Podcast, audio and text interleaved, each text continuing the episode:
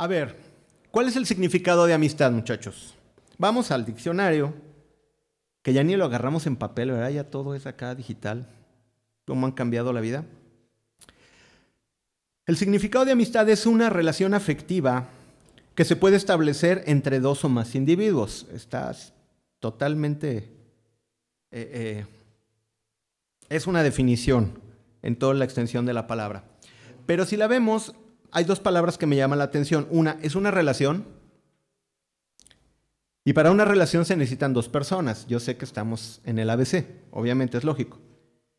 Pero también es una relación afectiva. Tiene que haber un, intercambio, hay un sentimiento, hay una ah, inclinación por, por la otra persona. Eso es lo que el diccionario nos dice, no es... Ahora, yo nada más quiero hacer un pequeño paréntesis, quiero empezar con esto porque de repente dicen, ah, yo me acuerdo de un amigo que me dice, tengo 2.500 amigos en Facebook y yo dije, ah, caray, estás bravo, ¿no? Yo le digo, yo platico con 4 o 5, ya se me olvidó lo que me dijo el primero, ¿no? O sea, de, y esos tienen 2.000, ¿no? Y ya tenemos 2.000 amigos en Facebook, ¿no? ¿Se pueden tener 2.000 amigos realmente? Es una relación y para una relación tienes que estar con la persona, ¿no? O sea, nada más con que le pongas, ya somos amigos en Facebook. Eso no es una amistad, ¿no? Pero es este paréntesis, ¿para qué? Para que valoremos lo que es la interacción humana, para lo que es hablar cara a cara, ¿no? Eso es bonito. Es una relación afectiva. Ahora, vamos a dar una introducción. ¿Por qué nos inclinamos hacia ciertas personas? ¿Por qué? Porque tenemos algo en común o nos identificamos con algo. No estamos en, las bases. Por ejemplo, ah, existen tipos de comunidades. Cuando se junta un grupo de personas con cierto interés, se hacen comunidades. ¿Están de acuerdo? Ahorita les voy a decir algunos nombres y van a decir, ay, pues sí. Por ejemplo, y si no se me pasa alguna, pues ahí me... Digo, se me van a pasar muchísimas, pero si tienes una por ahí me dices. ¿Qué tal la comunidad de los runners? ¿Se han fijado que hay un grupo de gente que se juntan todos los días en el metropolitano y unos se juntan acá y se juntan acá y tienen un, sentido, un sentido en común, que es el correr, el estar sanos. Y de repente ves que hacen sus grupos y yo ya hice 20 minutos menos, ¿no? Y ahora me fui de pestañas y no sé, o sea, empiezan así que ya, ya, ya, ya bajé mi tiempo y de repente empiezan a hablar así, bueno, pues es una comunidad y es un interés padre, es un interés sano, ¿no? La verdad es que bromeo, pero la verdad es padre. Hay una comunidad de runners y se juntan todos a la misma hora y de repente, ¿cuál carrera vas a ir? No, que yo, yo estoy un poquito inmerso en ese medio, por eso es que les digo esto. Y se hace una comunidad de runners. Pero ¿qué tal los choppers? ¿Los has visto? Los que se van todos los domingos a Mazamitla, a Tapalpa, y todo López Mateos, ahí va. La caravana de, de, ¿cómo se llama? De choppers, ¿no? ¿O qué tal los rockers? Y, ah, no, todo el tiempo acá, bien locos, se visten, se uniforman todos, ¿no? Traen que, los Ramones, ¿no? Y los quién sabe qué, ¿no? Ramones, ¿no? y yo sí ubicaba eso. Y, es, ¿por qué? Porque es lo que los identifica, ¿no? Y eso los identifica. A los rockers, que, te acuerdas de la banda que sacó el disco en quién sabe qué, en el concierto de, de aquí de la banda de, no sé, los Doors, cuando vinieron a Tlajomulco, ¿no? O sea, puras cosas de esas, ¿no? Bien tremendos.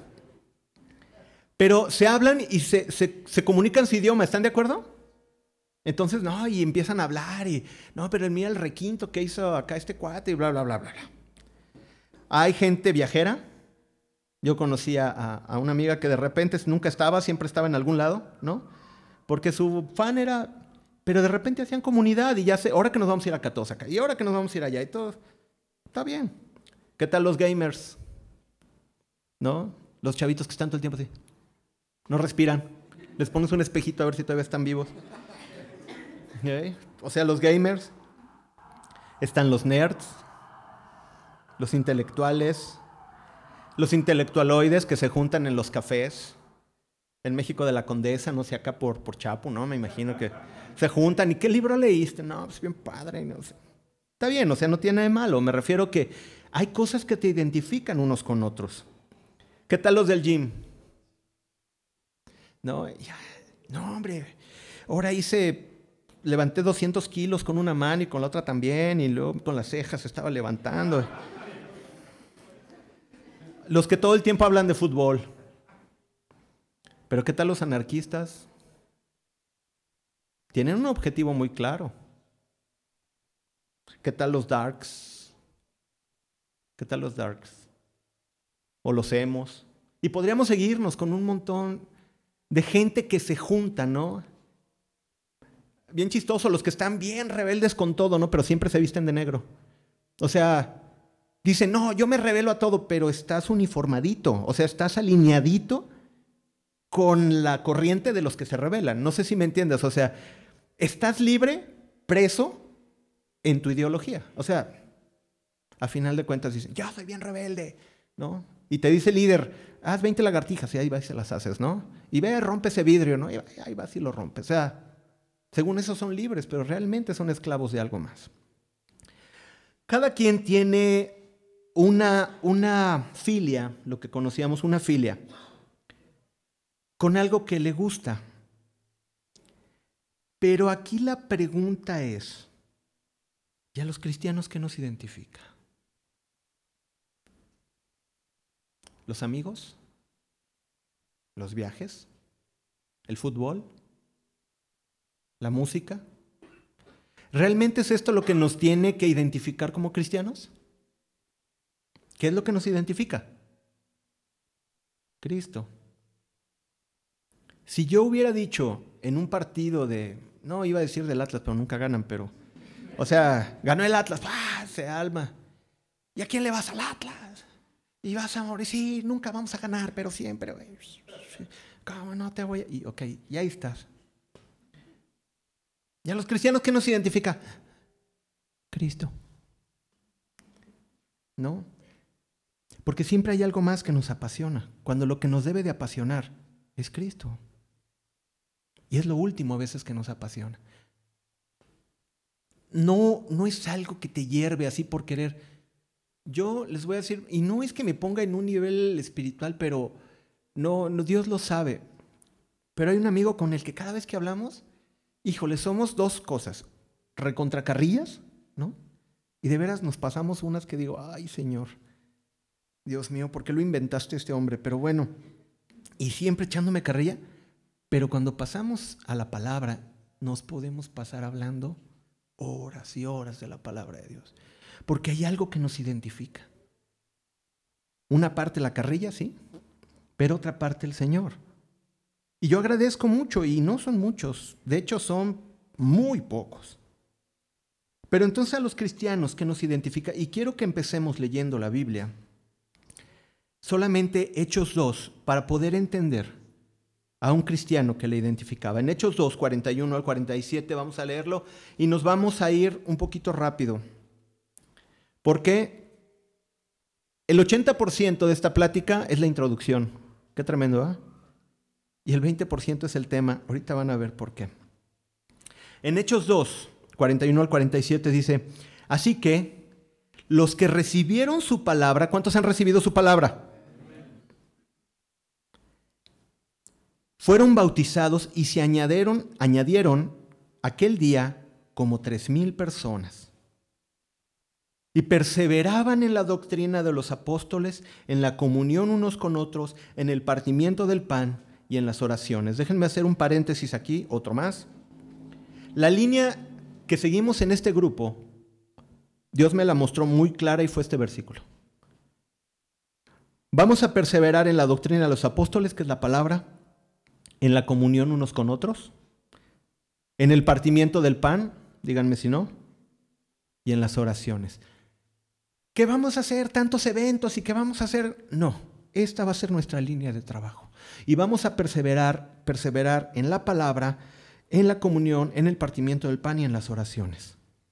Y fíjate, la palabra que dicen es perseveraba, cerramos el paréntesis perseveraban, o sea, de constante, de constante, de constante, todo el tiempo estaban perseverando y, oye, ¿qué hacemos? Vamos a orar. ¿Y qué hacemos? Vamos a leer la palabra. Y había una emoción porque habían conocido a su Salvador. Y sobrevino temor a toda persona y muchas maravillas y señales eran hechas por los apóstoles. ¿Entienden la correlación de estos dos versículos?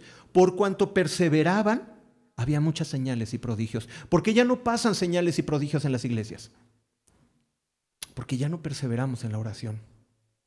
Porque ya no perseveramos en la palabra. Ya no. Solamente agarras tu Biblia el domingo porque es parte de la foto, ¿no? Tienes que salir con tu Biblia domingo, ya, ¿no? Pero no la agarras ni de broma, ¿no? Los que la agarran, qué bueno, ¿no? Pero digo, el que no... Y de repente, ay, le quiero compartir una amiga, pero, pero le voy a hablar a mí porque él sí sabe. Bueno, ¿y tú qué? Tú ponte a estudiar, tú ponte a leer. Dios te puede usar. ¿Tú crees que quién atendía a estos tres mil personas? No, sino los que eran más maduros iban enseñando a los demás. No era todo para 12, imagínate, 3.000 entre 12. ¿Cuánto les tocaba cada apóstol? Entonces no era por ahí. ¿Sí me entienden? Tenían que irse formando gente que vaya creciendo y ustedes están, necesitan estar creciendo. ¿Cuánto enanismo hay en la iglesia? Una frase que lo describe muy bien, un maestro del Instituto Bíblico me decía, Sudáfrica es un mar de cristianos, dice un mar de cristianos con 10 centímetros de profundidad. Dice, es gigantesco, pero 10 centímetros de profundidad. No hay profundidad. No te puedes meter. El mundo, díganme si no, ¿han visto las noticias? ¿Sí las ven? ¿Saben que en lo que yo comparto están muriendo tres, cuatro personas? Así, ¿Cuántos se pelean? ¿Cuántas mentiras? ¿Cuántos fraudes? El mundo está poniendo terrible. ¿Qué estamos haciendo nosotros? La Biblia dice que las, las cosas irán empeorando, ¿no? Se va a ir aumentando la maldad. Pero, ¿qué estás haciendo tú para hablarle a aquellos que tienen que ser redimidos? ¿Ok? Estas son llamadas de atención que Dios nos pone. ¿Por qué sobrevino estas maravillas? ¿Por qué? Porque perseveraban, perseveraban, perseveraban. Tenían algo en común. Dice, todos los que habían creído, los que habían creído estaban juntos en el 44 y tenían en común todas las cosas. Y vendían sus propiedades y sus bienes y los, los repartían a todos según la, según la necesidad de cada uno. ¿Te imaginas este nivel? Y todos dicen, no, no, no, no hables de eso, Roy, no hables de eso. ¿Eres como el joven rico que tiene muchas posesiones? Por lo menos aterricémoslo en que, ¿has visto si tu hermano tiene necesidad? ¿Le has dado unos 100 pesos? ¿Unos 500? ¿Le has ayudado en algo? Digo, por lo menos ahí vámonos, ¿no? En el 46, y perseverando unánimes cada día en el templo. ¿Cuándo? Cada día. Claro, tú me vas a decir, Jerusalén estaba chiquito y bueno, pues el lunes me voy al templo, pues sí, el martes también, el miércoles. ¿Por qué? Porque las distancias eran cortas. Salías a la hora que fuera y pues no había la inseguridad que hay en este país y en este tiempo. Yo lo entiendo. Pero fíjate cómo eran los primeros cristianos. Dice, y perseverando unánimes cada día en el templo, partiendo el pan en las casas, comían juntos. ¿Cómo? Con alegría y sencillez de corazón. Comían juntos con alegría y sencillez de corazón.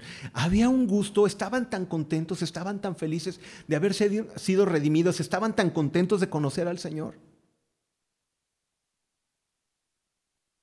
Alguna vez escuché un predicador, dije, que me dijo, ¿sabes dónde he visto la verdadera adoración?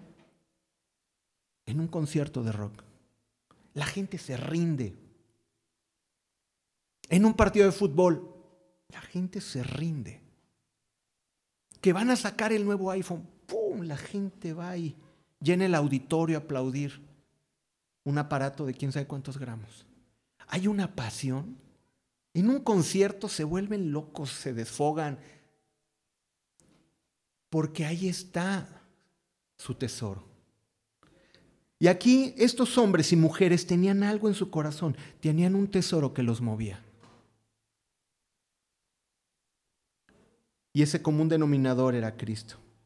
El haberse sentido redimidos, el haberse sentido libres de su pecado, los hacían perseverar juntos y comían juntos con alegría y sencillez de corazón, alabando a Dios y teniendo favor con todo el pueblo, y el Señor añadía cada día a la iglesia los que habían de ser salvos. De repente hacen 20 mil maneras de evangelizar. Y vamos a hacer estrategias de evangelismo, y vamos a hacer tarjetitas, y vamos a repartir 20. Y si llega por lo menos uno, mira, ya van a ser la próxima. Y al otro día en la iglesia, el domingo ya están esperando que lleguen 50 y llegan los mismos. Y hacen estrategias y estrategias y estrategias cuando el Señor lo dice aquí muy claro. Alabando a Dios y teniendo favor con todo el pueblo, el Señor añadía cada día los que habían de ser salvos. ¿Quieres el mejor método de evangelismo? Sé un buen cristiano. Ama a Dios, búscale, ora. Ahora, los futboleros adoran el fútbol. Los del gym adoran su cuerpo a veces. No te estoy diciendo que esté malo, ¿eh? no me vayan a malinterpretar. Los darks, todo su misticismo. Y cada uno adora algo. Y busca algo que adorar porque es el lugar donde se siente que se identifica. Muchos corren por desfogar su, su, estrés, muchos van al gimnasio, muchos van al concierto, muchos se encierran en la música, muchos viajan. ¿Por qué? Porque necesitan algo. No todo es malo, no me malentienda, no estoy diciendo que viajar sea malo, ir al gym o que te guste el fútbol, no. Pero me refiero a dónde está tu corazón. Y si tu corazón donde está tu tesoro, ahí está tu corazón. Y eso es a lo que aquí se refiere. Pero los primeros cristianos tenían un tesoro muy grande y era Jesucristo. Y eso los movía. Y desgraciadamente la iglesia no dice, wow, no. La iglesia solamente sigue escuchando y escuchando y escuchando. Entendemos que aquello que nos une, que, unió a los primeros creyentes, es la salvación de Cristo y el Evangelio. El vínculo que debe unir a los cristianos es Cristo y no otra motivación. Y aquí vamos a empezar con la introducción del tema, que va a ser algo larga. Vamos a ver la amistad de David y Jonatán. ¿Quién era Jonatán? Jonatán, hijo de Saúl, bien dicen, era el hijo mayor de Saúl y era comandante de un cuerpo del ejército de Israel. Lo vemos en los capítulos 13 y 14. Pero fíjate bien, muchos años yo había entendido, me platicaban acerca de 1 Samuel 18.1. Y yo me venían muchas dudas a la cabeza. Y ahorita lo vamos a ir desmenuzando, no te quiero adelantar mucho. Pero yo ese pasaje lo escuché muchas veces, pero no entendía por qué, por qué, porque yo decía, es tan automático, así como, como, como amor a primera vista, o sea, suena así. Pero es que lo que pasa es que no hemos visto el contexto hasta que Dios me lo mostró. Y para eso vamos a conocer un poquito a Jonatán. En 1 Samuel 14.1, y va, aquí es donde vamos a empezar nuestra lectura. Aconteció un día Primera de Samuel 14:1. Aconteció un día que Jonatán, hijo de Saúl, dijo a su criado que traía las armas, ven y pasemos a la guarnición de los filisteos que están de aquel lado. Y no lo hizo saber a su padre. Dijo pues Jonatán a su, a su paje, ah, perdón, primera de Samuel 14:6. Nos vamos a brincar muchos porque es una historia muy larga y la vamos a tener que resumir mucho. Ok, se lanza a ir, se lanza a ir contra los filisteos. En 1 Samuel 14, dice, y dijo pues Jonatán a su paje de armas, ven, pasemos a la guarnición de estos incircuncisos, subrayen esa palabra. Quizás haga algo Jehová por nosotros, pues no es difícil para Jehová salvar con muchos o con pocos. Ok, vamos dándole forma. Fíjense el lenguaje que utilizaba aquí Jonatán. Decía estos incircuncisos, decía estos que no son pueblo de Dios, estos que no son escogidos. ¿Cómo pueden alguien que no es escogido vencer a aquellos que sí han sido escogidos. Aquí en, en ese momento así era, ¿no? El pueblo de Dios tenía el respaldo de Dios, de Jehová de los ejércitos. Entonces, entiendan el corazón de Jonatán. Jonatán estaba seguro de a quién servía. Jonatán estaba seguro y decía, mira, con muchos, con pocos, el Señor no le es difícil darnos la victoria. Tú vas a un trabajo, pero tengo estas capacidades. Dios no le es difícil darte la victoria con poco. Dios lo puede hacer. Pero el corazón de Jonatán era estos incircuncisos, o sea, entendía bien su linaje, entendía hijo de quién era. Ay, perdón. Hijo de quién era. Quizás haga algo Jehová por nosotros. Pues no, no es difícil para Jehová salvar con muchos o con pocos. Pasémonos, brinquémonos hasta el 13. Y subió Jonatán trepando con sus manos y sus pies, y tras él su paje de armas. Y los que caían delante de Jonatán y a los que caían delante de Jonatán, su paje de armas que iba tras, los mataba. Y fue esta primera matanza que hicieron Jonatán y su paje de armas como veinte hombres en el espacio de una media yugada de la tierra. Veinte hombres acabaron con todo un ejército. Cuando escuchamos de Jonatán, escuchamos David y Jonatán, David y Jonatán, pero entendamos quién es Jonatán. Jonatán conocía a Dios. Jonatán tenía temor de Dios. Ahora, ¿quién es David? David era el menor de ocho hermanos, hijo de Isaí, pastor de rebaños. Fíjense la diferencia, uno era hijo del rey y el otro era un pastor de rebaños. Qué diferente, ¿no? Y dijo, vamos a 1 Samuel 16, 1 y 3. Vamos a darle un poquito del contexto. Y dijo Jehová a Samuel, ¿hasta cuándo llorarás a Saúl? Porque había sido desechado Saúl delante de Dios, habiéndolo yo desechado para que no reine sobre Israel. Llena tu cuerno de aceite y ven, te enviaré a Isaí de Belén, porque de sus hijos me he provisto de rey. Saúl al, consultar en una batalla, consultar una divina, Dios lo desecha por la rebelión de su corazón. Samuel llora porque Dios había desechado a, a Saúl.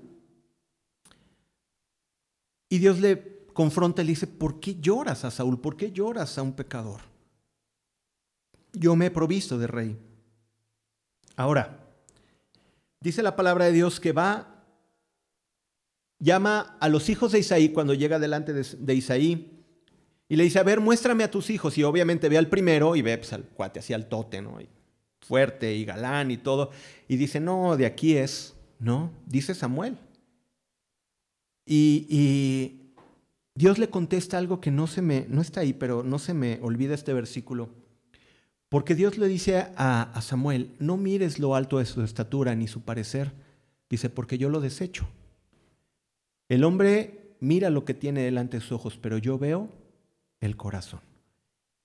Y Dios ve el corazón de David, ve a los siete hermanos y no lo encuentra y dice, ¿son todos estos tus hijos? Le dice Isaí. No, hay el pequeño está apacentando las ovejas. Fíjate bien, Jonatán era el mayor jefe de, ejército.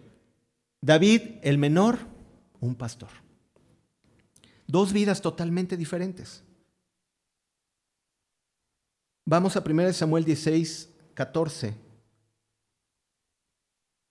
Y el espíritu de Jehová se apartó de Saúl y le atormentaba un espíritu malo de parte de Jehová. Mira, no nos vamos a detener en esta controversia. Porque dicen, ¿cómo es que Dios puede enviar un espíritu malo? No, lo que pasa es que cuando Dios retira su espíritu delante de Saúl, está expuesto a cualquier espíritu. No sé si me entiendan. Ahora, ¿quién permite que te llegue cualquier espíritu? ¿No Satanás le pide permiso a Dios para actuar? Entonces Dios permitió que viniera, ¿no? Dios permitió que viniera un espíritu que atormentara a Saúl. Entonces no nos vamos a meter en la, la, Pero bueno, no digan, ay, Dios manda espíritus malos. No. Si Él se retira, estás expuesto. Por eso no es bueno. Entonces dice en el 14, y le atormentaba un espíritu malo de parte de Jehová. Y ahora vámonos a brincar hasta el 23. Pide Saúl que en ese tiempo, si hay alguien que toque, vaya a su presencia. Y dice un hombre, yo conozco un hombre, un, un joven, que es un hombre de guerra, que es pastor. Dice, es, es de carácter firme y va y se lo trae a Saúl. Y en el 16:23 dice, y cuando el espíritu malo de parte de Dios venía sobre Saúl, David tocaba el arpa y tocaba con su mano y Saúl tenía alivio y estaba mejor.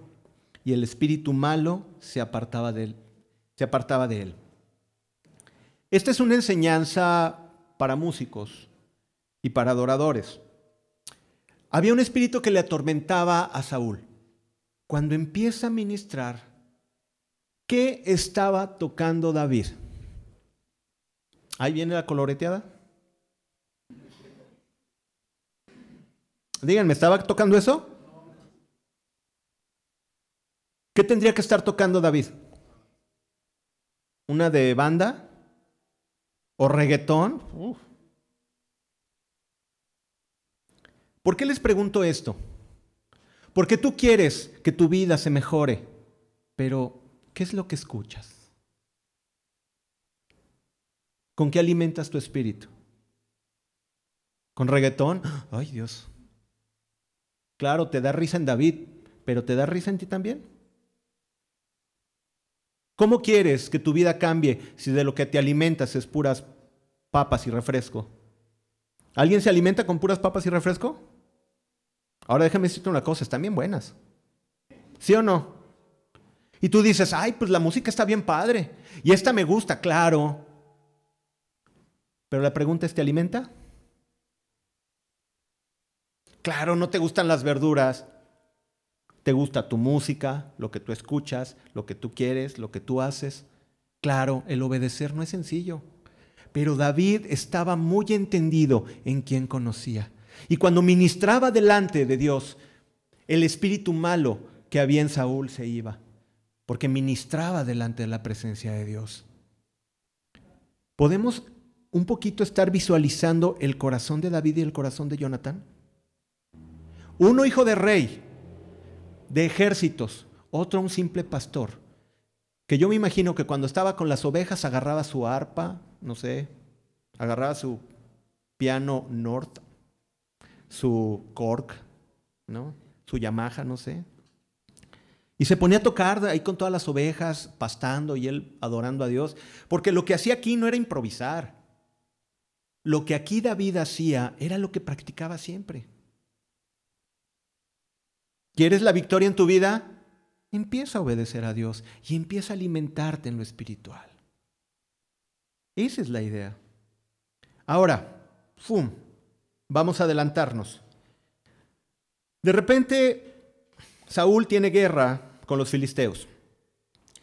Y están los dos bandos, una colina enfrente a otra, pero los filisteos tienen un paladín, un gigante, con una lanza de tres metros, un tipo que desafiaba y se burlaba del pueblo de Israel y todos los del pueblo de Israel estaban así, temerosos, ¿no? Temblando.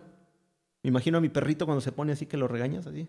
Ah, pues mm, estaban así todos los, todos los, los israelitas estaban así, ¿no? En la esquina, nada más viendo, ¿no? A, a Goliat. Y venía Goliat y vituperaba al pueblo de Dios. Entonces, la historia cuenta que Isaí, los dos, los tres hermanos mayores de David, habían ido a la guerra y estaban ahí. Entonces le llama Isaí, papá de David, y le dice que salga de pastar y de, llevar a las ovejas y se vaya a llevarles alimento a sus hermanos. Entonces deja las ovejas y se va al encargo que su papá le había dado y les llevaba alimento. Pero cuando David llega y de repente ve los dos ejércitos y ve al gigante y de repente ve a un gigante que empieza a vituperar y a maldecir aún el nombre de Dios, fíjate la respuesta que tiene David. No fue la onda. ¿No fue la onda la onda? No fue la onda ni la piedra lo que mató a Goliat. Físicamente es imposible. Lo que le ganó a Goliat es precisamente, 1 Samuel 17, 26, es la fe que tenía David. Dice, entonces habló David a los que estaban junto a él diciendo, ¿qué harán al hombre que venciera este filisteo y quitare el oprobio de Israel? Porque, ¿quién es este filisteo incircunciso para que provoque a los escuadrones del Dios viviente? ¿No te pones a pensar que ahí estaba Jonatán? ¿Y qué escuchó Jonatán?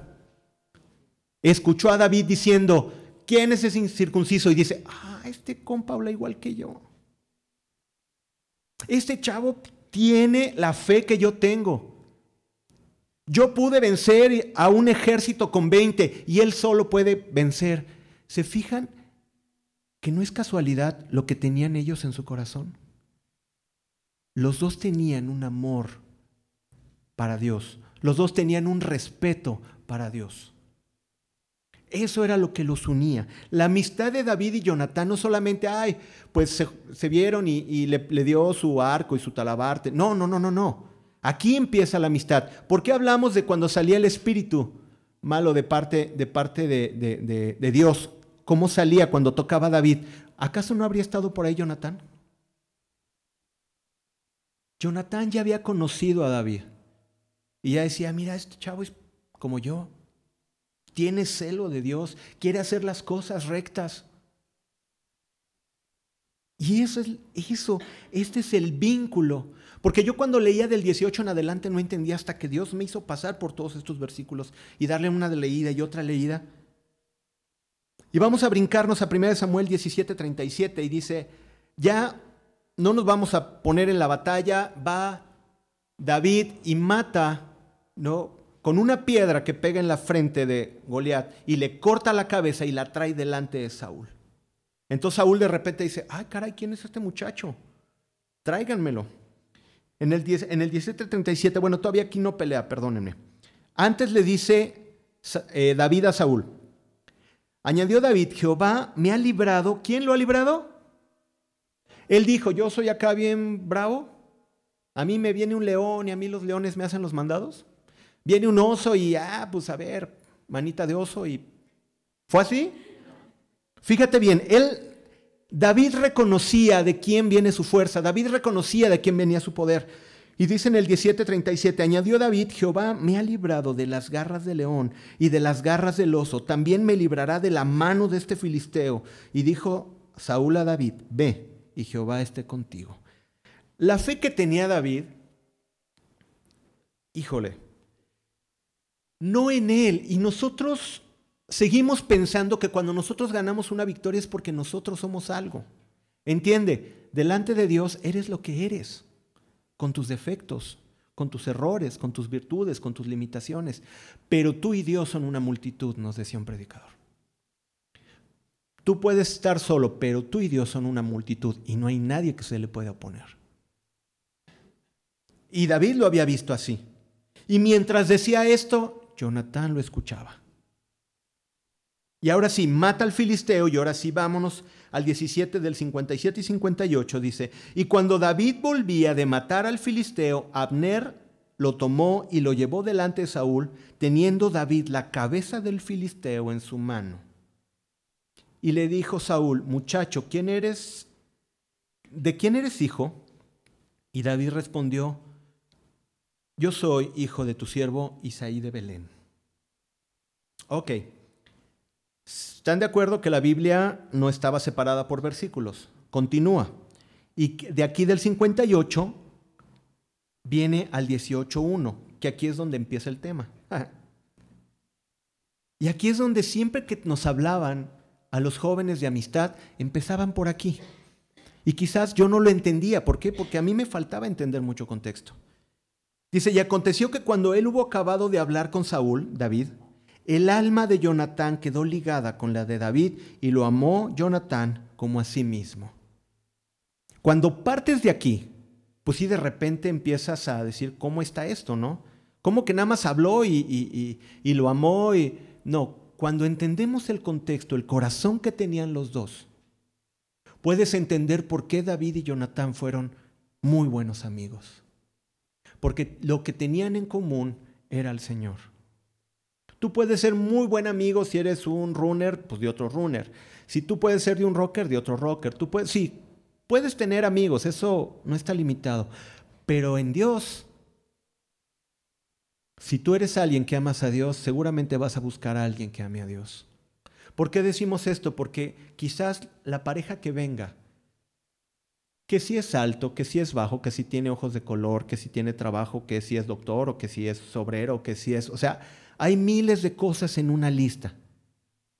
Y que te pones así, ah, quiero que sea así, así, así, así, o por lo menos esto y esto y esto, o si no, aquí no, está la quito, y pa, pa, pa, pa, y que bla, bla. O sea, haces tu lista.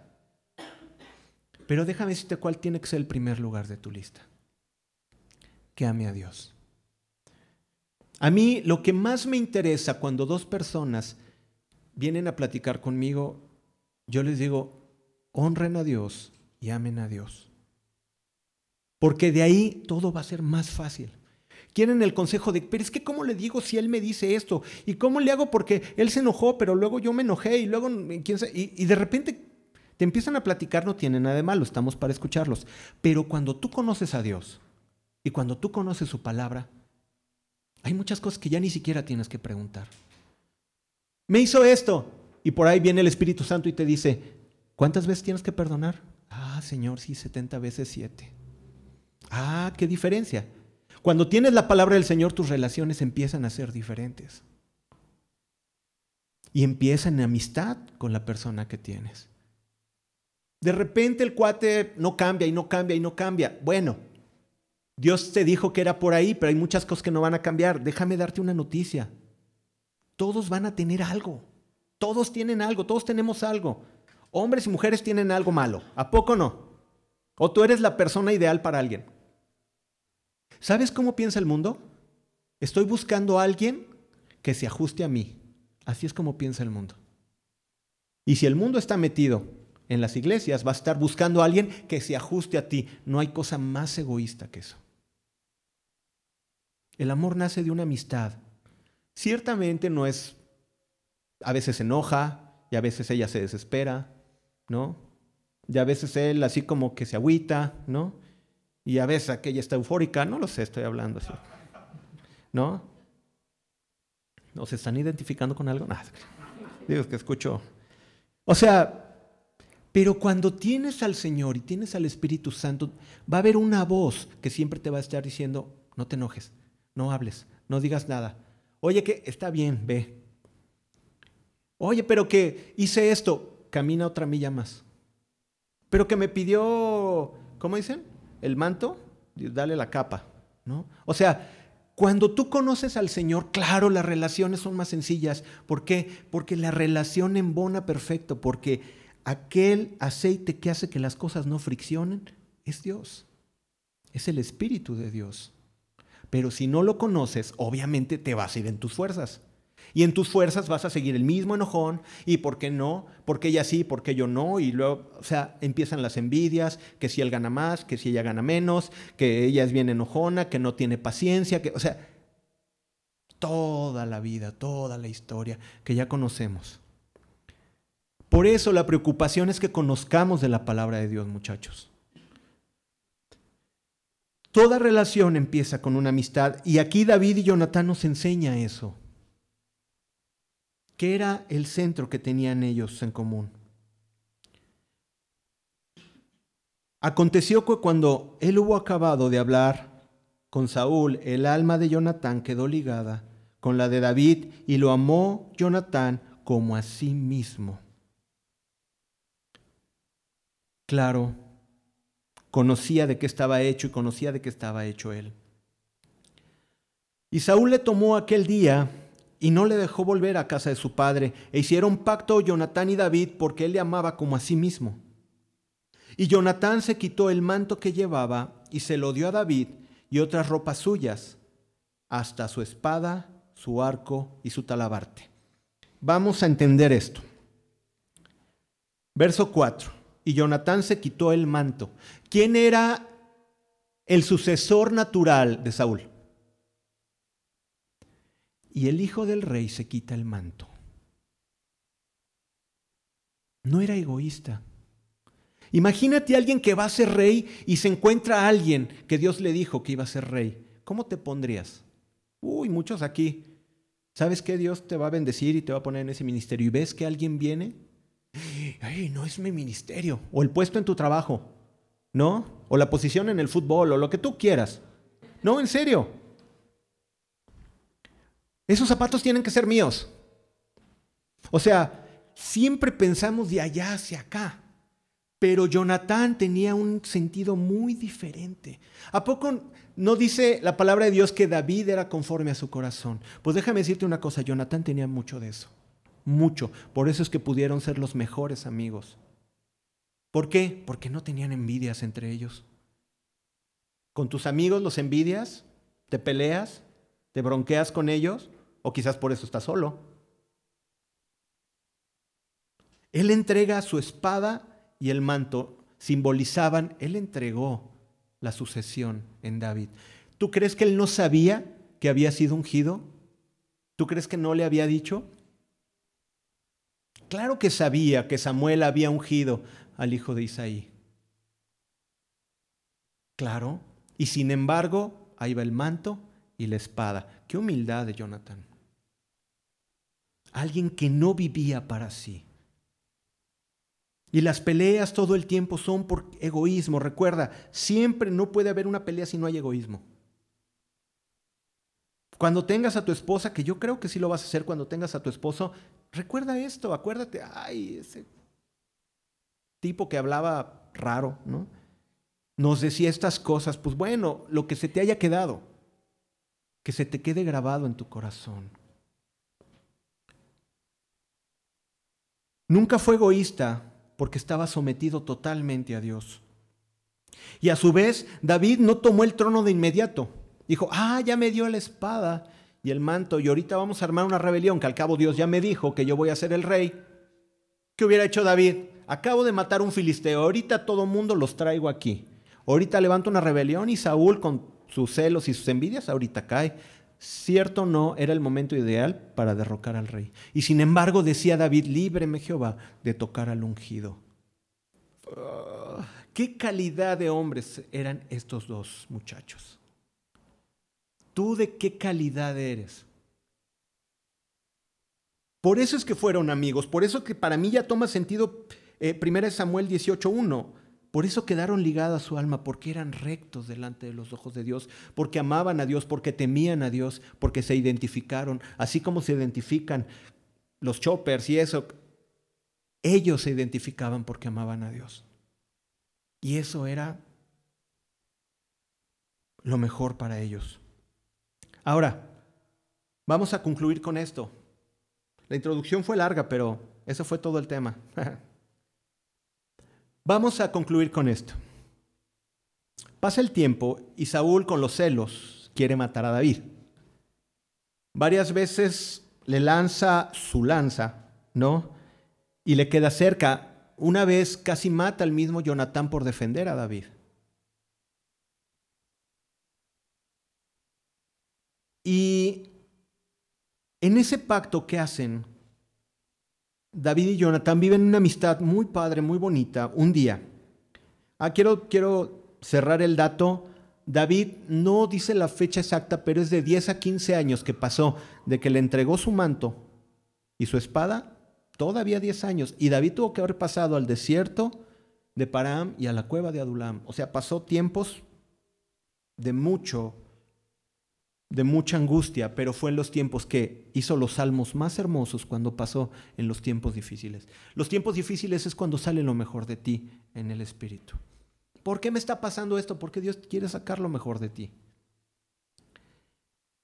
Pasa el tiempo y hacen un pacto David y Jonatán y entre una de las cosas que dice en 1 Samuel 20:15 dice, y no apartarás le dice Jonatán a David, y no apartarás tu misericordia de mi casa para siempre. Cuando Jehová haya cortado uno por uno a los enemigos de David de la tierra, no dejes que el nombre de Jonatán sea quitado de la casa de David. Fíjate bien lo que le pide su amigo. Le dice, tú vas a ser el rey porque así ya está dicho. Pero cuando todos tus enemigos te sean quitado, no te olvides de mi casa. no te olvides de mi casa. Y ya pasan muchísimos años. David es proclamado rey, David tiene su familia, pasan muchísimas cosas. Y llegamos y nos brincamos hasta segunda de Samuel, donde encontramos una historia muy bonita. Igual la vamos a, resumir. En 2 Samuel 4:4 dice, y Jonatán, hijo de Saúl, tenía un hijo lisiado de los pies. Tenía cinco años de edad cuando llegó de Jezreel la noticia de la muerte de Saúl y de Jonatán. Y su nodriza le tomó y huyó mientras iba huyendo apresuradamente. Y se le cayó el niño y quedó cojo. Su nombre era Mefiboset. Jonatán tiene un hijo y yo me imagino que al saber la muerte de, Saúl y de Jonatán, la casa de, de, Jonatán se vuelve loca, dice, ahorita van a venir los enemigos y nos van a agarrar a todos y van a querer matar a la descendencia que quede. Entonces agarra al niño, pero al huir se le cae y queda lisiado de los pies. Y es la historia de Mefiboset. Pasa el tiempo y David un día pregunta, y dijo David en 2 Samuel 9.1, Dijo David, ¿ha quedado alguno de la casa de Saúl a quien haga yo misericordia por amor de Jonatán? Se acordó de la promesa. Se acordó de la promesa. ¿Ha quedado alguno de la casa de Saúl a quien yo haga misericordia por amor de Jonatán?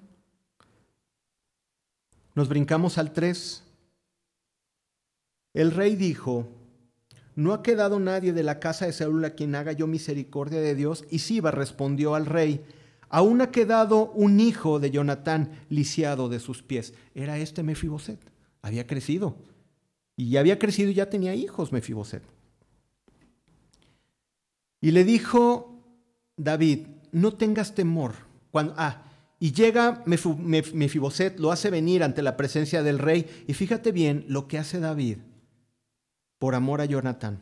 Y le dijo David, no tengas temor, porque yo a la verdad haré contigo misericordia por amor de Jonatán tu padre, y te devolveré todas las tierras de Saúl tu padre, y tú comerás siempre a mi mesa.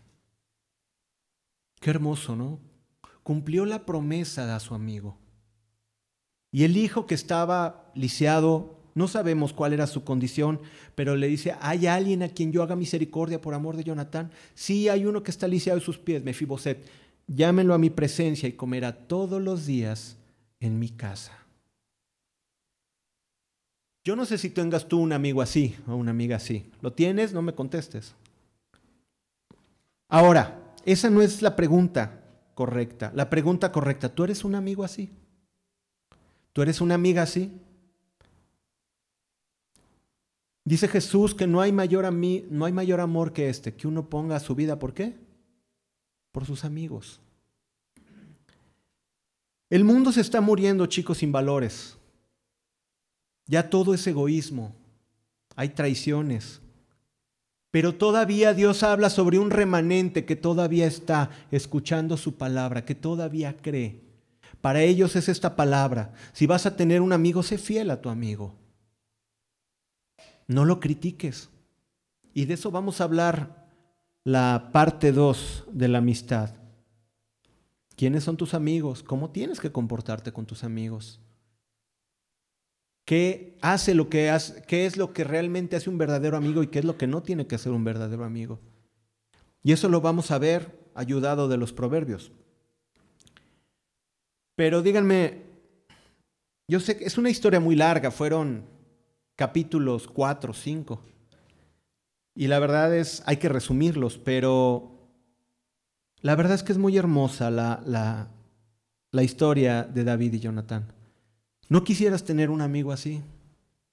¿Lo tienes? ¿Tienes un amigo así que está dispuesto a... Yo tengo un amigo que un día eh, tengo un familiar que tenía un problema de adicción y en esa bronca un día se le ocurre desaparecerse con un niño de dos años. Toda la familia estaba así. Y a las 2 de la mañana le hablo a mi amigo y le digo, oye, necesito que me hagas el paro. ¿Dónde? Vamos, a las 2 de la mañana. Y se paró y fuimos al CEMEFO, y fuimos a los hospitales, y fuimos todos. No les hago el cuento largo. Estoy, me paro en una esquina y Dios me dice, descansa, el niño ya está en casa. Hablamos, sí acaba de llegar. Dios me lo reveló en ese momento. Pero tú eres un amigo que te pueden hablar a las 2 de la mañana o, ay no, yo a esa hora ya no contesto. Sí, o sea, nos estamos haciendo muy egoístas. Claro, también digo, ay, si es mi amigo me va a contestar a las 2 de la mañana. No, tampoco. ¿Sí? Tientes. Pero digo, ¿eres capaz, eres capaz de dar tu vida por un amigo a las 2, a las 3 de la mañana? ¿Le soltarías el coche a quien le tienes confianza? ¿Le darías tu lana? No lo sabemos, no lo sé. No sé cómo aterrizarlo en el 2020, pero David, digo, Jonatán le dio su manto y su espada. Le dijo, escrito está que tú vas a ser el rey. Híjole, ¿quién se despoja de ser rey para dárselo a su mejor amigo? Ahora, ¿amaba más a David o amaba más a Dios? amaba más a Dios. La, el fin de esta plática es que tú busques y seas un amigo como David y Jonathan. Cuates hay muchos. Los cuates nada más quieren divertirse un rato. Los amigos van a estar ahí en las buenas y en las malas. ¿Dónde están? No, preocúpate, ¿dónde estoy yo? Señor, ¿quién va a ser mi verdadero amigo? Yo hoy hablé con uno que no veo en años y es mi mejor amigo con el que hablo de la Biblia así, ¿no? Y nos apasionamos, ¿no? Bueno. Y no es espiritual, simplemente es el gozo de ser salvo. Ya se los presentaré, pero yo no respondo. Ay, Dios mío. Siempre he dicho que si no nace, lo inventa Walt Disney. Pero bueno, Muchachos, hay que ser buenos amigos. Sé un buen amigo. Sé un amigo fiel. Si tú tienes que arreglar algo con un buen amigo, arréglalo. Quizás no te has hablado con un buen amigo porque algo pasó. Ahí está el perdón. Ve y empieza a pedir perdón con tus amigos. Ponte de pie.